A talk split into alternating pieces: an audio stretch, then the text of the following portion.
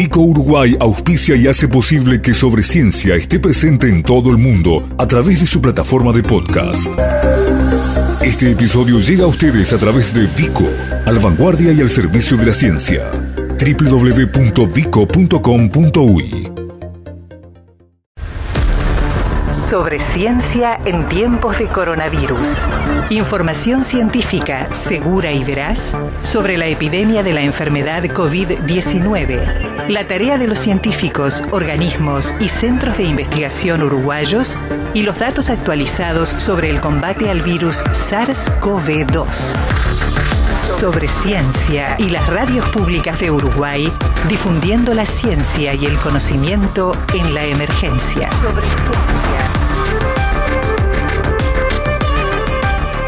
Hoy tenemos el gusto, el placer de, por un lado, repetir entrevistado, porque nuestro entrevistado de hoy ya participó de codo a codo, pero en otro carácter, antes de que se conformara el Grupo Asesor Científico Honorario, conocido por las siglas GACH, que tiene, como creo que todo el mundo sabe, la coordinación general del doctor, Rafael Radi y la coordinación de lo que es el área de planificación, salud, asistencia y prevención a cargo del doctor Henry Cohen, que es quien está en línea telefónica en este momento. Doctor Cohen, ¿cómo le va? Buenas noches. Hola, ¿qué tal Gustavo? ¿Cómo está usted? ¿Cómo están sus oyentes? Espero que todo bien. Muchas gracias por volver a invitarme. No, gracias, gracias, gracias a usted, Cohen, y la verdad que en una agenda sumamente cargada, ustedes después de la presentación que hicieron hace prácticamente 10 días, han tenido, además de las tareas del grupo que son enormes, bueno, eh, una, importantísima requisitoria también de los medios. Eh, lo que es interesante, Cohen, es ver cómo de aquel jueves en el que ustedes se presentaron a hoy, eh, la situación evolucionó de una manera, si se quiere, un poco más preocupante, al irse encendiendo cada vez con más fuerza ese riesgo que ustedes veían en la frontera norte y sobre todo en Rivera. Sí, es cierto, Gustavo. Sobre lo primero, es tal cual como usted lo dice, hemos tenido mucha historia periodística y nosotros felices de hablar con ustedes porque son el medio de comunicación hacia la población a quien les queremos hacer llegar lo que nosotros creemos que es lo mejor de hacer para protegernos de la contagiosidad del virus. Y eso fue un jueves, hace 10 días, como dijo, y ese mismo fin de semana tuvimos malas noticias de Rivera. Pero hoy acabo de informar, no sé si usted estaba allí en la radio o si tuvo la novedad de del informe de hoy de noche. Sí, sí, correcto, sí, lo estábamos comentando antes de la pausa, exactamente. Buenísimo, un solo caso positivo, que creo que es el caso de Rocha, supongo. Sí, es el del Chuy, de Rocha estaba apagado ayer Rocha y hoy se enciende. Sí. sí. el primer caso en Rocha, no hay que descuidarse, hay que hay que saber qué pasa por allí, qué contactos tuvo este, este señor, eh, estudiarlos, aislarlos, él ya está aislado y bueno, y tenemos eh, la amenaza de todo lo que es la frontera, pero hay cosas interesantes también de observar en esta semana.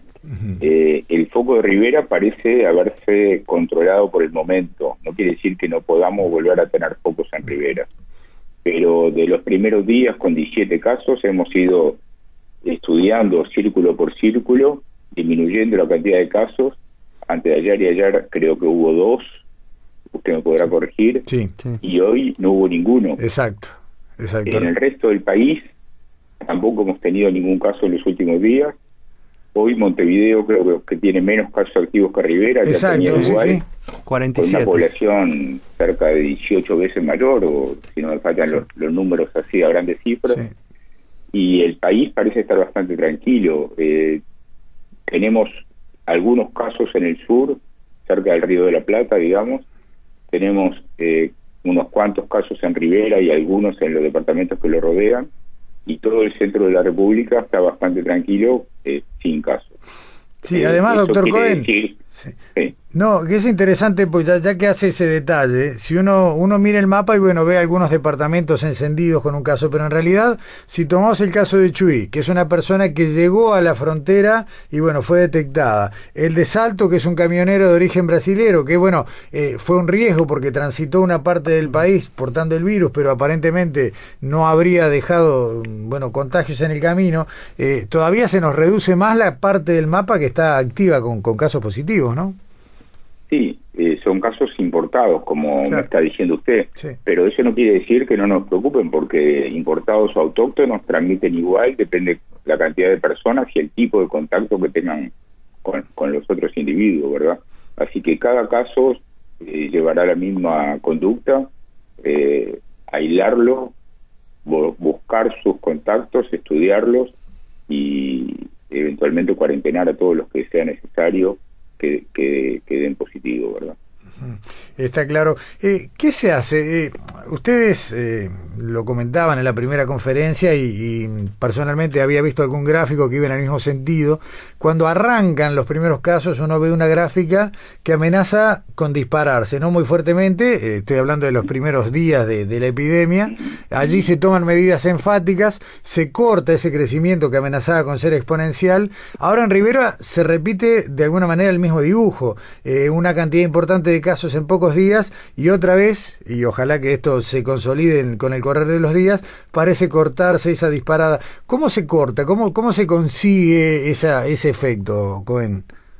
Eh, tal cual como usted dice, Gustavo, eso ha pasado varias veces. Usted cuenta el primero y el último, pero en el medio tuvimos el de residenciales de personas mayores, el foco en 33, el, el asentamiento. El asentamiento.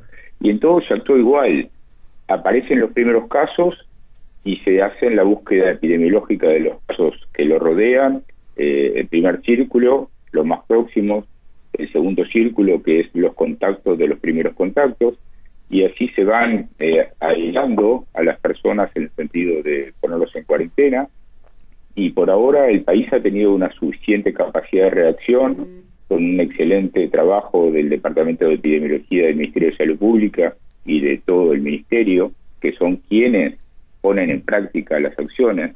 Nosotros solamente asesoramos al Poder Ejecutivo, que es quien toma las decisiones y el que las ejecuta es el ministerio y hace, así que eso no es este, propio de nuestra actividad, sino de, de las eh, instituciones del Poder Ejecutivo que tienen eh, esa responsabilidad. Y por ahora ha ido bien en la medida en que no el sistema de salud no ha sido desbordado, el sistema de estudios epidemiológicos tampoco, y podemos seguir trabajando con esa tranquilidad que relataba el doctor Ravi de tener la situación bajo relativo control. Cohen, Nicolás Pérez lo saluda. Hola eh, Nicolás, ¿cómo está? Todo bien, todo bien. Eh, ¿Qué reflexión le merece lo que sucedió el sábado, en 18 de julio, que buena parte de la avenida principal se transformó en peatonal? Y que hubo mucha gente además.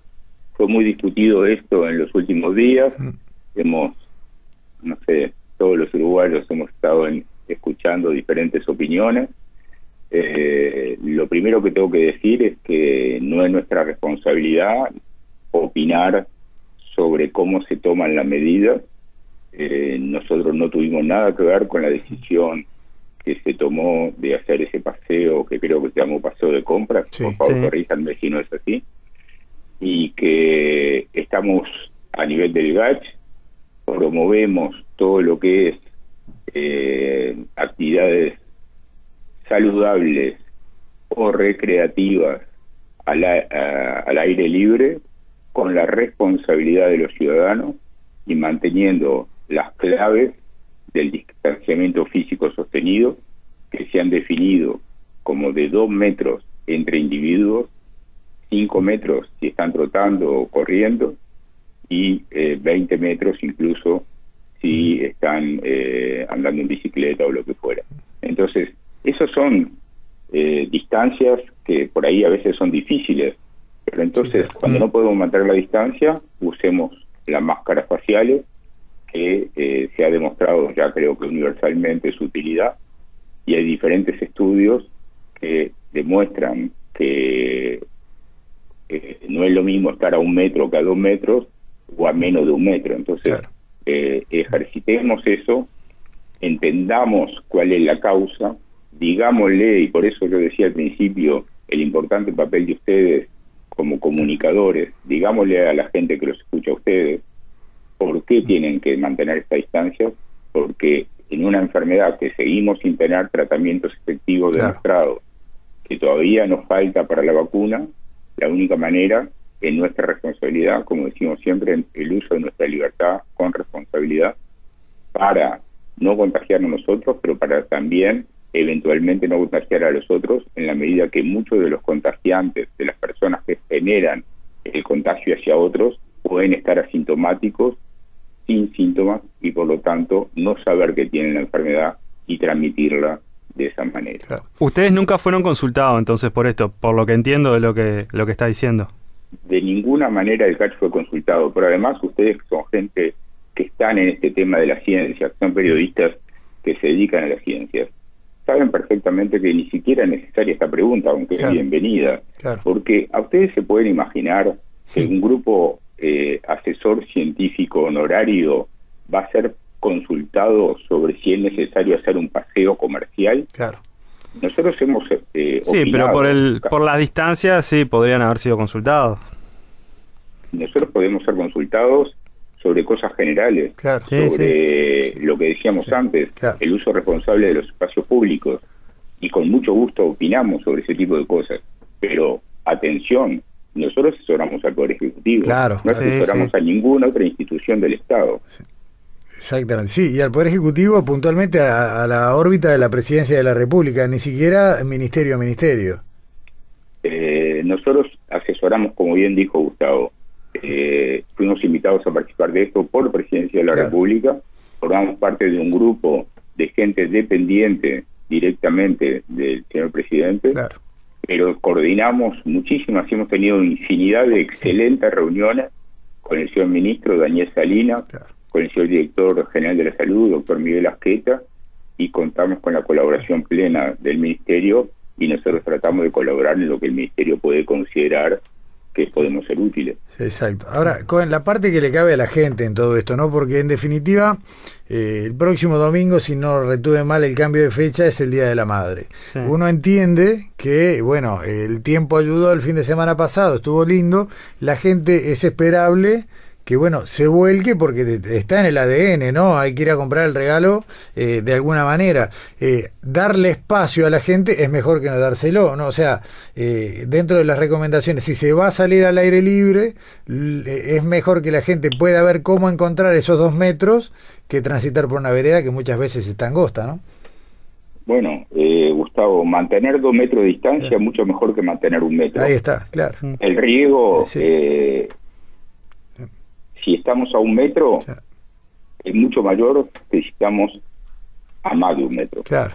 ¿De acuerdo? Y cada vez que nos alejamos un metro más, disminuye más o menos la mitad la posibilidad de contagiar, hasta tres metros de distancia. Después ya no importa. Ya es nulo. Entonces, no es lo mismo un metro o dos metros que tres metros. Vamos a no decir tres metros porque es imposible, mm. pero dos metros es una muy buena distancia que hay que tratar de mantener. Está bien. Y el tapabocas es una herramienta fundamental.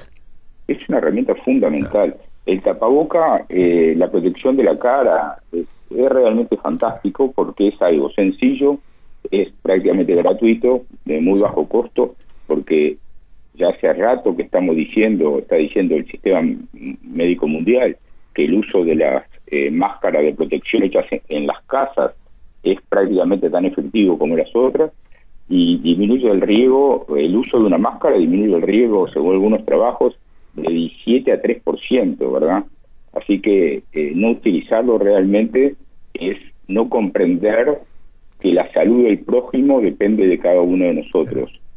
Y eso no es propio de los uruguayos. Yo estoy seguro que una vez que todos los uruguayos comprendan esto, por eso no nos cansamos de hablar con ustedes para que lo permitan, lo van a hacer del mismo modo que hicieron al principio, cuando se le dijo quédate en casa, claro. muy sencillo de comprender, se quedaron en casa y gracias a eso y algunos otros factores es que hoy tenemos buenas cifras y Uruguay es visto como un ejemplo a nivel mundial.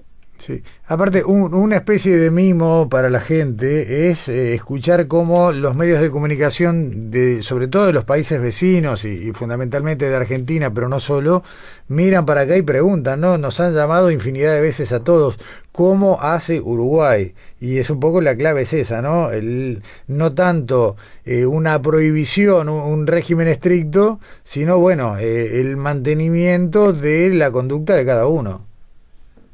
Eso es fundamental. Los uruguayos no somos tantos, somos tres millones y medio, por ahí eso hace las cosas que las cosas sean más sencillas, pero el uruguayo es un ser básicamente comprometido socialmente y que cuando entiende las situaciones es solidario. No hay ningún motivo para dudar que en esta etapa no lo va a hacer y probablemente las cifras buenas que hablamos al comienzo de esta nota eh, dependan en mucha medida de que los uruguayos han entendido y lo están cumpliendo. Y nuestra prédica es para que esto siga así, en la medida que no tengamos que pensar que porque hoy tuvimos un solo caso y ayer y antes de ayer dos, este partido está terminado y que ya podemos tirar las campanas al vuelo, festejar y volver a hacer todo lo mismo que hacíamos antes. Tenemos que seguir protegiéndonos y cuidándonos, sabiendo que hay una amenaza que va a durar bastante tiempo y que la frontera con Brasil, por más que hoy, 2 de junio, parezca dominada, podemos tener en cualquier momento alguna mala noticia y que se va a transformar en buena si podemos actuar como se actuó hasta ahora, eh, diagnosticando rápidamente y aislando los casos. Eh, volviendo a, una metáfora que fue muy festejada y muy reiterada, la que usó el doctor Radi del 0 a 0 en La Paz, eh, ¿cuántos minutos de segundo tiempo van, Cohen? O, para preguntarlo más académicamente, eh, ¿en qué momento ustedes entienden que bueno, uno va a poder empezar a levantar la mirada y decir, estamos cerca de doblar la curva?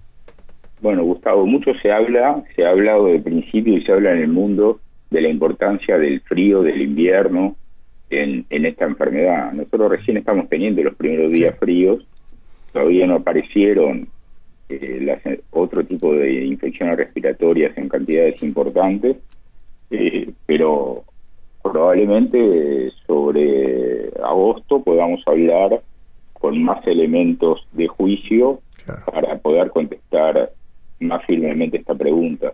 Ahora nosotros preferimos pensar que estamos jugando con todo.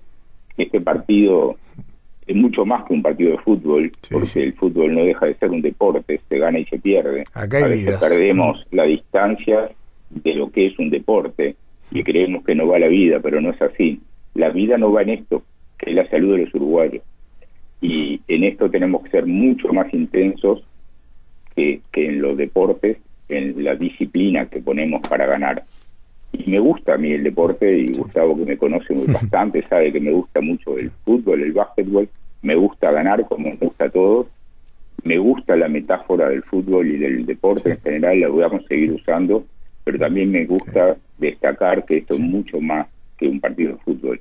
Esto es, para el Uruguay es muy valioso. Como decimos siempre, cada paciente, cada enfermo, cada paciente con el CTI y ni hablar de cada fallecido, es muy doloroso para el país y tenemos que salir con las mejores cifras posibles y el país lo más entero posible. Porque también hay otras enfermedades que no son el COVID. Hay gente que no ha podido consultar porque y que todavía no se ha terminado de regularizar la situación y que es importante cuidar a los uruguayos, a todos y de todas las enfermedades. Y hacer también la prevención de las personas sanas, de los niños, de las mujeres embarazadas. Uruguay de a poco tiene que volver a asistir a todos los uruguayos para eh, evitar otras consecuencias extra al COVID. Exacto. Eh, doctor Cohen, lo, lo, vamos a despedir con una pregunta. Usted mencionó recién el tema de los niños y uno ve en el cronograma que se estableció para ir retornando a las clases de manera presencial esos escalones de 15 días que permiten los monitoreos, ¿no? Es decir, bueno, se dio un paso, transcurren 15 días, se ven los valores epidémicos, estamos en condiciones de avanzar el que sigue. La pregunta es cómo eh, han pensado ustedes que se van a hacer los controles, esos chequeos, para dar con seguridad el paso a la etapa que sigue en, cuanto a la educación. Bueno, Gustavo, eh, llevamos hoy el segundo día, ¿verdad? Sí. Eh, todavía no está establecido hasta donde yo sé cómo se van a hacer estos estudios, pero sí es seguro, ustedes recuerdan ambos seguramente lo que pasó con el, sector de la construcción, al día 17 o 18 se hicieron estudios importantes, eh, todos fueron negativos, también con las escuelas rurales, pasadas las dos semanas se hicieron estudios en las maestras, todos fueron negativos, se hicieron con, con mucha profundidad, con mucha tranquilidad, todos colaboraron maravillosamente, eh, se hicieron en diferentes lugares geográficos del país. Eh, bueno, y creemos que esto no va a ser diferente, que se va a estudiar, llegado el momento, la manera de estudiar, cuál va a ser la mejor forma para que sea estadísticamente significativo. Pero además está permanentemente en, la detección de cualquier eh, niño, maestra, funcionario de las escuelas o liceos, para que al más mínimo síntoma, que en esta época no se extrañaría que aparecieran síntomas respiratorios, y que indudablemente la mayor parte de ellos no van a ser COVID, pero tenemos que estar siempre dudando para que si es COVID lo vamos a diagnosticar. Está bien. Doctor Henry Cohen, eh, coordinador del Grupo de Planificación, Salud, Asistencia y Prevención, eh, muchísimas gracias por estos minutos, eh, lo liberamos. Ojalá que, bueno, encuentre un poco de descanso en estos días tan, tan, tan movidos y le, agradecemos mucho la gentileza. Gracias, doctor. Yo, les agradezco a los dos, es un placer hablar con ustedes. Igualmente, buenas noches. Abrazo. Saludos. Chao, chao. Sobre ciencia. Información científica segura y veraz sobre la epidemia de la enfermedad COVID-19 y la tarea de los científicos uruguayos.